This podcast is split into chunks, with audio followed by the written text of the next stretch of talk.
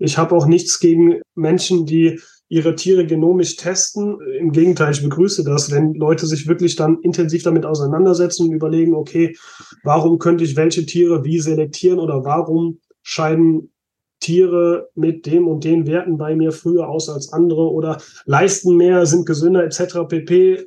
Ganz egal. Aber bitte verachtet das Exterieur nicht, weil es sind einfach ganz simple physikalische Wirkungen und es gibt auch ganz simpel physikalische Grenzen. Kuhverstand Podcast, der erste deutschsprachige Podcast für Milchkuhhalter, Herdenmanager und Melker. Erhalte Tipps und Impulse auf deinem Weg zu mehr älteren Kühen. Denn sie sind die Grundlage für mehr Gewinn und mehr Lebensqualität. Für dich und dein gesamtes Hofteam. Christian Völkner, der Gründer vom Club der alten Kühe, ist dein Pfadfinder auf deinem Weg zu gesünderen Kühen. Er arbeitet auf führenden Milchkuhbetrieben und berichtet von seinen Erkenntnissen. Los geht's! Hallo und herzlich willkommen zum Podcast. Mein heutiger Interviewgast ist sehr zuchtorientiert und zwar aus eigenem Antrieb heraus. Also er hat sich da richtig reingegraben in die Zucht, ist auch beruflich ein bisschen unterwegs gewesen dort. Letztendlich war seine Herde immer der Antrieb, dass er sich damit beschäftigt hat. Und er ist seit 2021 Mitglied im Club der alten Kühe. Immer wenn wir Zuchtthemen hatten, habe ich sehr aufmerksam gelauscht bei ihm, weil ich äh, merkte, von dem Mann kannst du viel lernen. Diese Wörter, die bei der Zucht verwendet werden, das ist immer so ein bisschen schwierig, wenn man sich nicht richtig auskennt, so wie ich. Ich würde sagen, ich kenne mich nicht richtig in der Zucht aus, immer nur so ein bisschen. Und man hat dann so eine Hemmschwelle, ne, über Zucht zu sprechen, weil man die Wörter nicht so richtig packen kann. Und immer wieder kam das Wort Exterieur vor. Und das will ich heute mal mit ihm beackern. Herzlich willkommen im Podcastgespräch, zugeschaltet aus dem Drei-Ländereck Deutschland, Belgien, Niederlande, Andreas Pitz. Ja, hi Christian, grüß dich. Ich möchte jetzt mal mit dir rein in das Thema Exterieur und ich habe mal geschaut, was denn eigentlich Wikipedia dazu sagt, ja? Als Exterieur bezeichnet man im Gegensatz zum Interieur das Äußere, die Außenseite oder die äußere Erscheinung. Ja, genau. So ganz einfach und simpel ist es. Nicht mehr und nicht weniger. Das, was ich mit meinem Auge von außen wahrnehmen kann oder das Äußere, was ich von meinem Gegenüber, wir sind ja jetzt mal beim Thema Kuh, Milchkuh, wahrnehmen kann. Egal, was ich dann daraus mache. Es ist erstmal nur die äußere Erscheinung, das Exterieur. Mhm. Jede Kuh hat ja eine äußere Erscheinung. Das ist ja so zwangsläufig so. Nun ist es, nun muss man ja aber gucken, welche äußere Erscheinung ist jetzt eigentlich dienlich für unsere Zwecke? Zunächst einmal, wenn man sich da vielleicht bei der Definition, die du gerade vorgelesen hast, festhält, hätten wir dann noch verschiedene Möglichkeiten, Exterieur wahrzunehmen. Nein, wahrzunehmen nicht direkt, aber es zu bewerten oder damit etwas anzufangen. Also ich habe beispielsweise die Möglichkeit der BCS-Analyse, dass ich einfach mal schaue vom Exterieur, wie ist denn die Fettauflage bei dem Tier oder wie mager ist das Tier.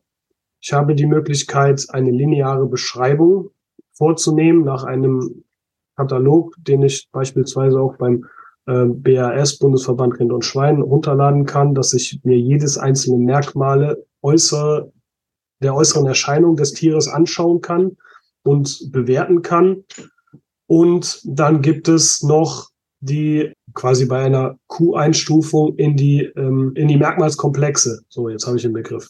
Das heißt, wenn ich eine Kuh einstufen lasse, dann werden ja nur die Merkmalskomplexe Euter, Fundament, Körper und Milchtyp bewertet. So, und das sind jetzt, sage ich mal, letztendlich, ähm, nein, ich, war noch ein Punkt, und zwar Triple A. Da hast du ja auch schon mal einen Podcast zu gemacht. Die schauen sich die Kuh ja auch nochmal mit einem anderen Auge an.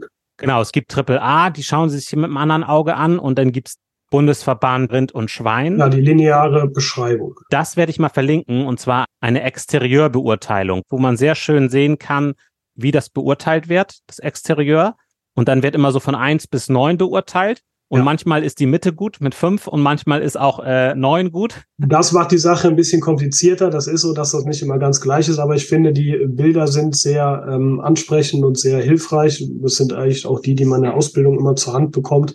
Die zielen ja so ein bisschen auf das äh, Idealmodell der Holstein-Kuh ab, so wie wir sie eigentlich in unseren Stellen gebrauchen können.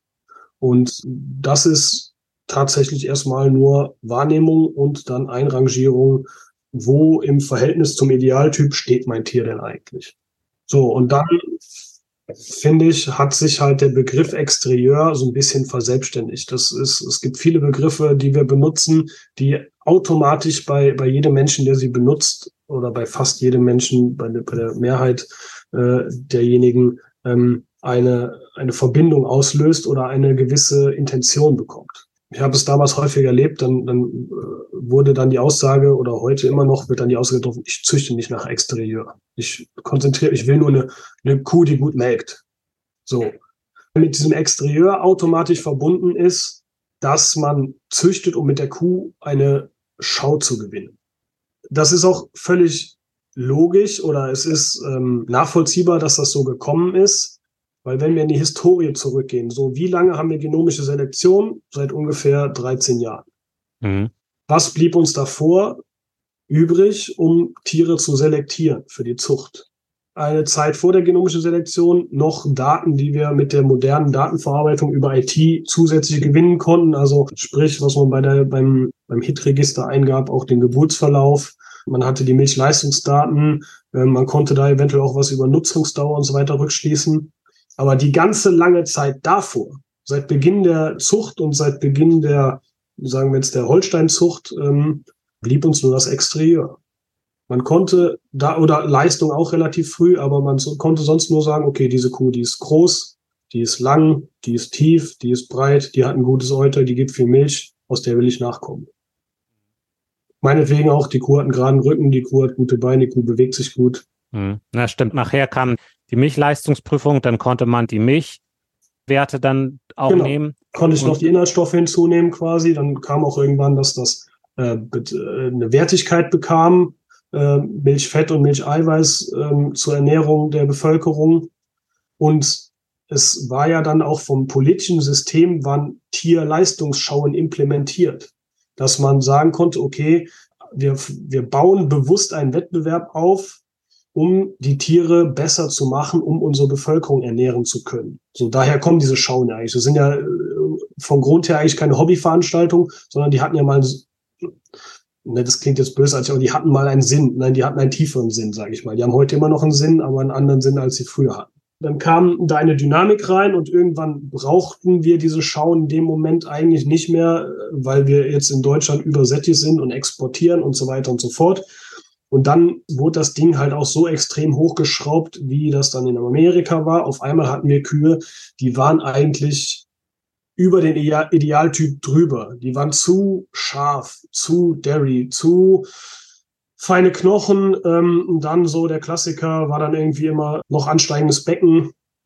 Und das war halt so der Typ, womit dann irgendwann keiner mehr was anfangen konnte und wo man sich eindeutig von distanzieren wollte, weil man gesagt hat, okay, so eine Kuh kann ich nicht handeln oder so eine Kuh lässt sich ohne Einzeltierhaltung äh, auf Stroh meinetwegen nicht mehr handeln. Dann haben die, äh, die Bauern sozusagen als Schutzreflex gesagt, okay, Exterieur, da nehme ich lieber Abstand von, da will ich nichts mit zu tun haben. Ähm, da sind wir voll im Bereich Kommunikation drin, wo ganz viele Missverständnisse entstehen, weil einfach ein Begriff da ist und die Leute verstehen verschiedene Dinge drunter. Ich glaube, Adenauer sagte das mal, lass uns erstmal die Definition klären, bevor wir uns streiten. So. Gar nicht schlecht. Ja. so. so, das ist jetzt halt mein, mein Eindruck von der Geschichte, so wie ich es wahrgenommen habe. Aber ich habe es halt ganz oft erlebt, dass man sich eindeutig von Exterieurzucht differenzieren wollte. Und das ist halt meiner Meinung nach Quatsch, weil es kein Tier ohne Exterieur gibt. Man kann sich natürlich davon distanzieren, ähm, extrem scharfe, milchtypische Kühe zu züchten, äh, die nachher in einem normalen Laufstall nur sehr, sehr schwer zu handeln sind. Das ist klar. Das kann man machen. Das ist auch legitim. Aber beispielsweise hilft uns das Exterieur ja allein schon bei der Unterscheidung zwischen einer Fleisch- und einer Milchrasse. Fleischrassen haben eine, eine Rippenstruktur, die ganz anders ist wie bei einer Milchrasse. Die Milchrasse hat ja eher eine Fischgrätenartige Rippenstruktur, schräg nach hinten verlaufend, schon auch mit Wölbung für, für die Kapazität. Und bei den Fleischrindern sagt man immer so schön, das ist eher tonnenförmig, also die Rippen im rechten Winkel zur Wirbelsäule angeordnet. Und da fängt schon an im Exterieur. Mit die ganzen anderen Punkte, die wir haben. Mhm. Beispielsweise Strichplatzierungen. Also ist das Exterieur auch vielseitig, je nachdem, wo man hinguckt. Natürlich. Ja. In gewissen Bereichen findet es halt mehr Beachtung als in, in anderen Bereichen. Und wir haben natürlich noch die genetische Komponente dahinter. Wir wissen zum Beispiel, dass Größe eine extrem hohe Heritabilität hat, eine Erblichkeit. Und zum Beispiel dann gibt's noch Beziehungen, Korrelationen zwischen meinetwegen Körpergröße und Hinteräuterhöhe oder Euterbodenhöhe. Und dadurch sind ja so, so Zuchtfehler teilweise auch entstanden, dass man sagt, okay, wir brauchen, die Euter müssen höher werden, wenn man dann, sag ich mal, an die, an die Tiere denkt, die vor den, vor der Holsteinisierung da waren, das, das Niederungsrind oder hier die Eifler Rotbunten, irgendwie so Kühe, wo das Euter immer kurz vom Boden schleifte, wenn sie mal vier Kälber hatten. Ähm, natürlich mit handmelkfreundlichem Euter, riesenlangen Zitzen, irgendwie zehn Zentimeter lang, wo man äh, ganz bequem die Zitze in die Hand bekam und die gut ausmelken konnte. Aber sobald wir ans Maschinenmelken kamen, sollte der Euterboden höher werden, also wurden die Kühe auch größer. Wie nutzt du denn bei dir jetzt auf dem Betrieb praktisch das Exterieur? Vielleicht machen wir einen kleinen Exkurs in die Physik oder in die Biomechanik. Warum ist das nötig? Das ist nötig, weil es einfach gewisse physikalische Gesetze gibt, die an jedem Lebewesen und an jedem Körper hier auf diesem Planeten anliegen oder vorherrschen, dem man sich nicht entziehen kann und die dann jenes Lebewesen beeinflussen. Okay. Da machst du mich neugierig, ja. Ja, mein Lieblingsbeispiel ist die Umdreherposition mhm. im Becken. Ich habe im Becken habe ich die ähm, Hüfthöcker, die, die kennt eigentlich noch jeder. Dann ganz hinten die Sitzbeinhöcker, links und rechts neben dem Schwanz. Und in der Mitte habe ich den sogenannten Umdreher, da wo die Beine angelenkt sind. Und wenn man sich ganz einfach vorstellt, unser Becken wäre jetzt abstrakt ein Geodreieck, das man mit der Spitze nach unten dreht. So, dann kann man das Geodreieck mit der Spitze nach unten, kann man meinetwegen, wenn man ganz ruhige Hände hat, kann man es vielleicht auch so einfach auf einen geraden Tisch stellen, der ganz ruhig steht und das Geodreieck bleibt stehen. Man kann jetzt aber auch es meinetwegen in, in irgendeiner Form ein bisschen fixieren. Aber sobald man aus dem, die Spitze von dem Geodreieck unten verschieben würde, vor allen Dingen nach hinten, dann entdeckt man, dass ein Ungleichgewicht entsteht. Und das Ding kippt dann nach vorne oder nach hinten um. Je nachdem, wie, wo, welche Kräfte auftreten. Und ich habe es selber mal bei einer Kuh erlebt, die war bis zur Lendenwirbelsäule war die Kuh super.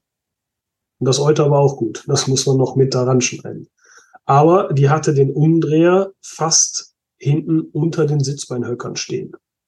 Das heißt, die Kuh musste mit ihren Füßen eine so derart komische Ausfallbewegung machen, damit sie überhaupt gehen konnte, dass es letztendlich die Klauen zerrissen hat. Also jetzt äh, bildlich gesprochen. Das heißt, diese Kuh musste nach der dritten Laktation abgehen, obwohl sie es aus allen anderen Gründen gar nicht hätte tun müssen, nur weil die Geometrie in ihrem Körper falsch war. Hm, krass. Weil die, die Druck- und Zugverhältnisse völlig falsch waren, völlig aus der Physik raus. Und das war kein, kein Gutdünken von mir oder keine Geschmackssache. Das ist eine rein physikalische Sache. Ich sag mal, das, man kann auch umgekehrte, mein Beispiel mit dem Geodreieck war vielleicht nicht so anschaulich, wenn man sich eine Waage nimmt und legt halt auf eine Waagschale mehr als auf die andere. Dann gibt das immer ein, ein Ungleichgewicht. Und je mehr Gleichgewicht wir im Tier haben, desto unanstrengender ist es für das Tier einfach mal schlichtweg zu überleben und der normalen Körperfunktion fressen, liegen, laufen nachzukommen. wenn man auf den Menschen rübergeht, Rückenschmerzen haben mittlerweile wahnsinnig viele Menschen. Und warum? Weil der Mensch eigentlich nicht auf das viele Sitzen ausgerichtet ist, sondern der Mensch ist eigentlich ein Tier äh, oder ein Lebewesen, was sich mehr bewegt und steht. Ja. Ich stehe übrigens gerade, ich habe einen Sehr Stehtisch. ich bin heute Morgen schon durch den Stall gerannt und habe gefüttert, das soll für heute reichen. Sehr gut. Das kann man jetzt ins Unendliche weiterführen, wenn man beim Becken bleibt. Kurz davor ist die Lendenwirbelsäule. Wenn die, wenn die Haltebänder in der Lendenwirbelsäule schwach sind, dann habe ich quasi eine umgedrehte Banane. Also sprich, das Tier ist vorne hoch, in der Mitte tief und hinten wieder hoch. Und äh, mir, mir ziehen quasi die, unter der Lendenwirbelsäule liegt ja quasi der Pansen. Und der Pansen macht bei der Kuh ja schon auch enormes Gewicht aus. Oder die Gebärmutter, die liegt dann, wenn sie voll gefüllt sind einem Kalb, auch unter der Lendenwirbelsäule. Hm. Und das zieht dann dermaßen nach unten, dass mein Becken hinten logischerweise ansteigt. Und dann habe ich wieder gestörte ähm, Verhältnisse in der Kuh. Zumindest wenn man jetzt mal von der Norm ausgeht, jetzt nicht von irgendwelchen Gewebsschwächen oder so, aber dann, dann der Ausfluss der, der Sekrete, Urin, ähm, Scheidenschleim, wie auch immer, ist dann auch wieder gestört. Und das ist so der Punkt, wo ich einfach sage, es kommt auf die Biomechanik an. Jetzt erst kürzlich, ich meine, es war zum April, sind die Zuchtwerte ähm, Vorderbeinstellung eingeführt worden. April 2023. Genau, April, April 2023. Weil man erkannt hat, okay, ähm, es ist ganz nett, dass die Kühe hinten, die meisten nicht mehr kuhhässig stehen, sprich mit den Hacken zusammen. Das haben wir ganz gut geschafft, dass diese, diese Merkmalskomplexe sind ja schon lange in der Betrachtung drin. Aber wenn die vorne ähm, total verdreht stehen. Ähm, verdreht meint dann halt auch wieder mit den, mit den Hacken tendenziell zusammen. Also die Verlängerung der ähm, Zwischenklauenspalte gehen natürlich relativ weit auseinander und sind nicht parallel, wie wenn die Kuh, Kuh, Kuh auf Skier geschnallt wäre. Dann macht das Probleme in der, in der Vorhand. Dann drückt die sich quasi mit ihrer eigenen Schulter oder mit ihren eigenen Gliedmaßen vorne den Brustkorb dermaßen zusammen, dass das die Kuh behindert oder dass der Klauenabrieb völlig falsch ist. Mhm.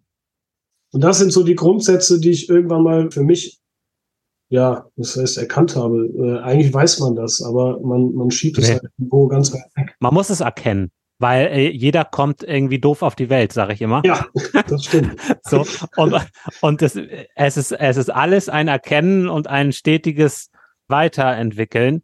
Zum Beispiel mit, mit dem Triple A, wenn denn Leute der auf diesen Körperbau nochmal anders drauf gucken und man sieht das. Das ist halt unwahrscheinlich wertvoll. Ich sag nicht, dass für jeden Triple A das Richtige ist. Ich sag aber, es ist gut, wenn du die verschiedenen Möglichkeiten kennst und die verschiedenen Blickrichtungen auf, auf das Tier. Dann kannst du nämlich für dich aussuchen. Das nehme ich davon, das nehme ich davon. Und dann kriegst du das hin, ähm, ja auch deine Herde ganz anders weiterzuentwickeln. Ja. So. Ja. Ja. ja, und letztendlich arbeitet halt jeden Tag jeder Milchkuhhalter mit dem Exterieur seines Tieres zusammen. Also das Allereinfachste ist das, was, wo auch irgendwie alle drauf achten, obwohl sie sagen, sie machen nichts mit Exterieur, ist die Strichplatzierung und die Strichlänge. Allein schon, wenn ich ein AMS habe, ist es von Vorteil, auch wenn die Technik heute viel kann. Aber beim Handmelken, äh, beziehungsweise im Melkstand, macht es halt auch mehr Bock, wenn die Zitzen einfach mittig unterm Euterviertel sind und ein gewisser Platz dazwischen herrscht und der Euterboden vielleicht auch noch gerade ist und nicht vorne das Euter viel tiefer hängt als hinten oder umgekehrt, dann weiß ich einfach, okay, das ist eine problemlose Kuh im Melkstand. Und wenn ich das mal weitergehend mit den Zahlen betrachte, werde ich feststellen, das ist in den allermeisten Fällen auch noch eine problemlose Kuh bei der Eutergesundheit, bei der Zellzahl. Hm. Weil wieder die Gesetze der Physik oder der Biomechanik da wirken. Und wenn ich so ein sackiges Euter habe, wo die Zitze ganz äh, innen stehen, dann ist die Wahrscheinlichkeit, dass die Kuh sich nicht ordentlich ausmelkt, einfach deutlich größer, als wenn die mittig unter einem annähernd trichterförmig zulaufenden Euterviertel sind. Als Praxistipp, wenn eine Kuh Probleme macht, auch drauf gucken, nicht nur auf das Problem an sich, sondern auch auf den Körperbau, auf das Exterieur.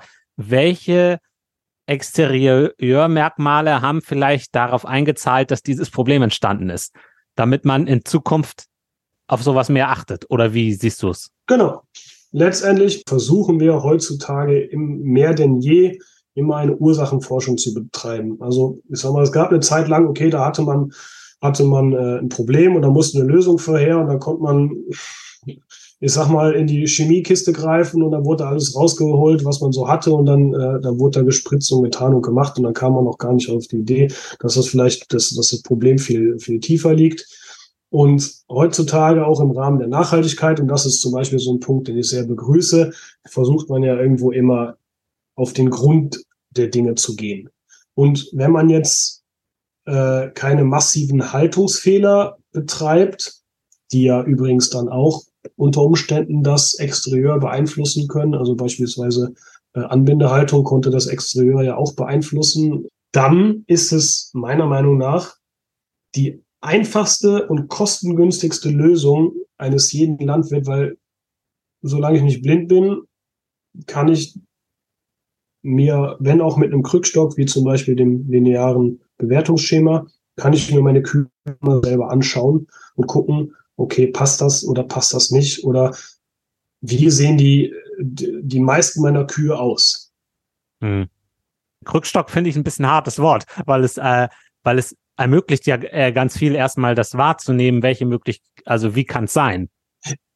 Ja, das ist richtig. Aber ich sage jetzt mal, ähm, in der Regel sind ja alle Landwirte gut ausgebildet und befähigt, die Tiere in ihrer Herde zu erkennen, die gut funktionieren und die normal aussehen und die keine Schwellung haben, die keine Abschürfung haben, die ähm, ordentlich gerade auslaufen kann, die keinen krummen Rücken hat. Sag mal, das sind ja so ganz einfache Dinge. Je, je tiefer man sich in das äh, Thema reinarbeitet, desto, desto mehr Infos muss ich mir natürlich irgendwie äh, holen oder je mehr Wissen muss ich mir da aneignen. Aber so ganz stumpf erstmal zu sagen, okay, ich stelle fest, meine Kühe stehen eben alle kuhhässig. Hackeneng. Warum? Oder eine Euterqualität ist durchgängig nicht zufriedenstellend. Euterqualität dann im Sinne von äh, Euterbodentiefe. Hm. Und das sind halt diese Punkte, wo ich ganz leicht, ohne viel Geld in die Hand zu nehmen oder genau zu, äh, genau genommen, kein Geld in die Hand zu nehmen, was ich nicht sowieso in die Hand nehmen würde, ähm, was zu verändern. Hm. Es kostet allerdings ein bisschen Zeit. Man muss es wollen. Es kostet so. alles Zeit. Wenn ich, wenn ich neben der Kuh stehen muss beim Melken, weil die immer Luft zieht, wegen dem blöden Euter, kostet das auch Zeit. Und wenn ich die Kuh in einen Klauenstand ziehen muss, weil die, weil die blöd geht und deswegen einen nicht erwünschten Klauenabrieb hat, dann kostet das auch Zeit. Aber es ist natürlich die Kunst, sich selber am Kragen zu packen und zu sagen, okay, jetzt nehme ich mir die Zeit, um dann Zeit zu sparen. Das klingt immer erstmal paradox. Ähm, so funktioniert das aber leider im Leben. Ich kenne es genau. selber, dass es häufig genug nicht sofort funktioniert, aber irgendwann wird der Leidensdruck so hoch, dass man sich meistens doch dazu durchringt.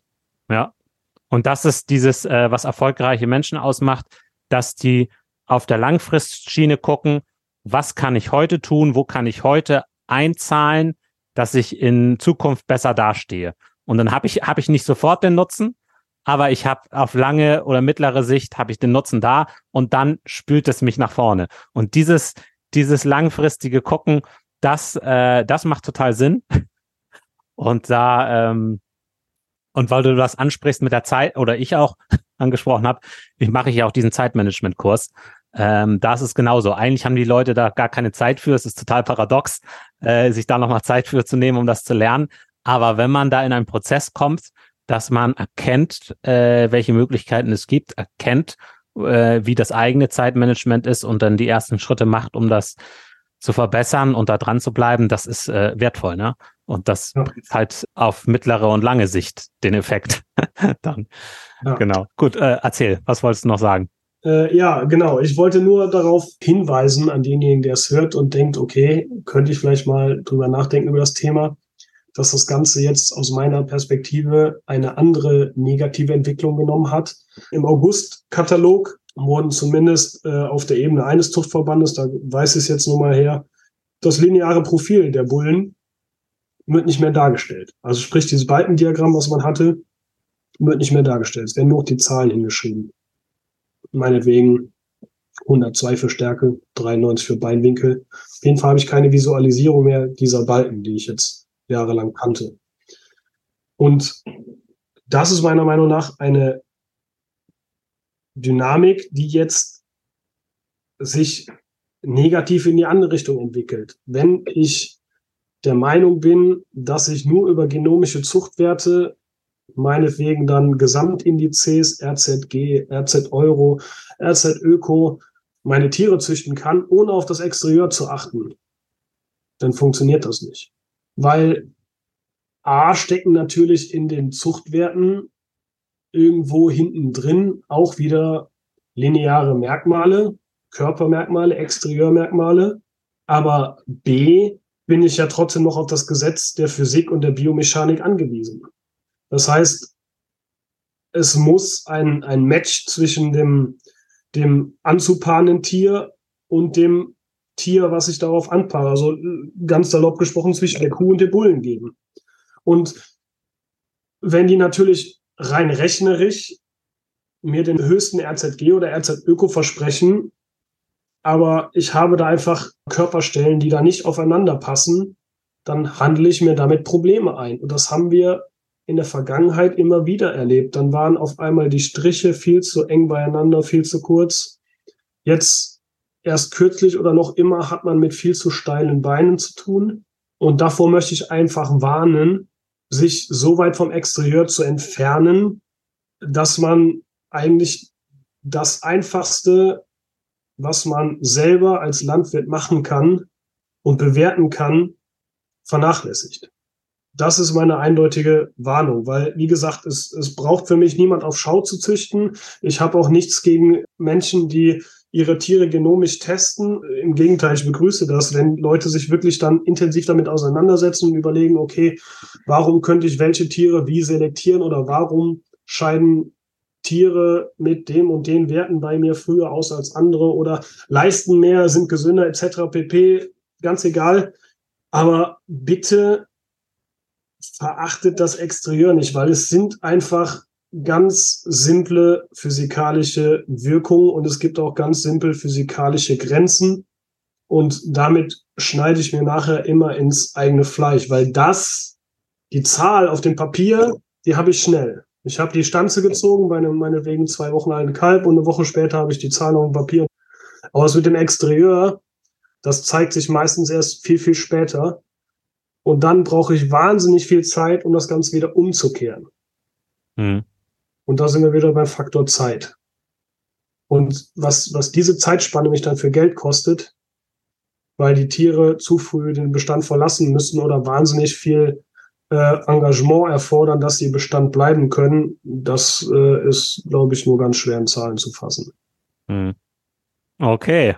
Danke dir, Andreas. Gerne. Da hast du einen schönen äh, Überblick gegeben und es ist einfach mal schön von einem Praktiker von einem normalen Landwirt, sag ich mal, hast du auch im Vorgespräch gesagt, du bist der normale Landwirt, du bist jetzt irgendwie nicht der High-End äh, oder so. Nee, bin ähm, aber du, ähm, du hast halt deine Ansicht äh, über die Zucht und es ist einfach immer wieder spannend, mit Landwirten darüber zu sprechen.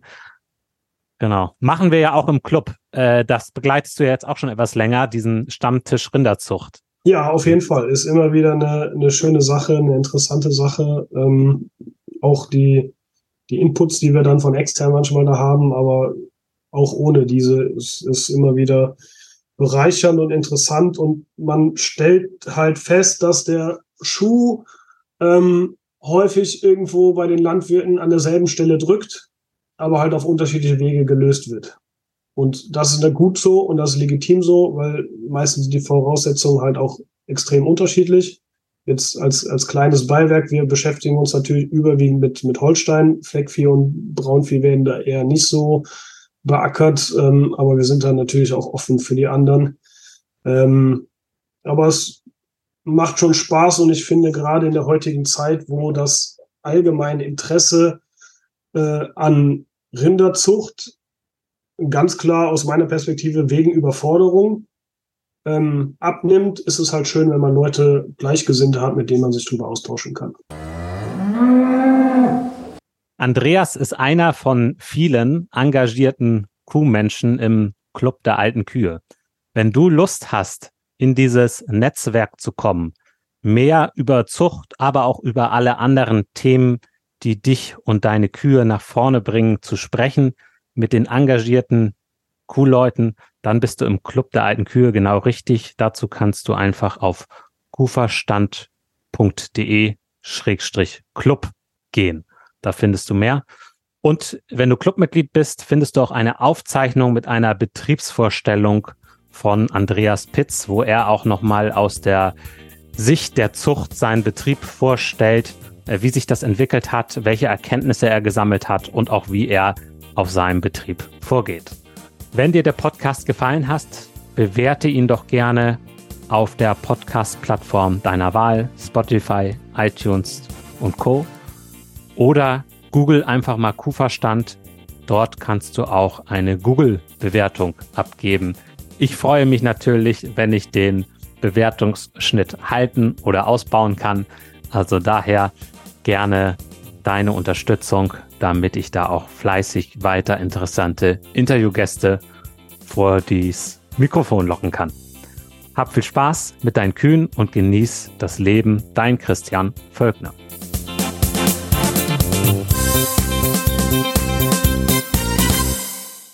Mehr Kuhverstand auf www.kuhverstand.de. Und immer daran denken, der Erfolg mit Kühen beginnt im Kopf der Menschen.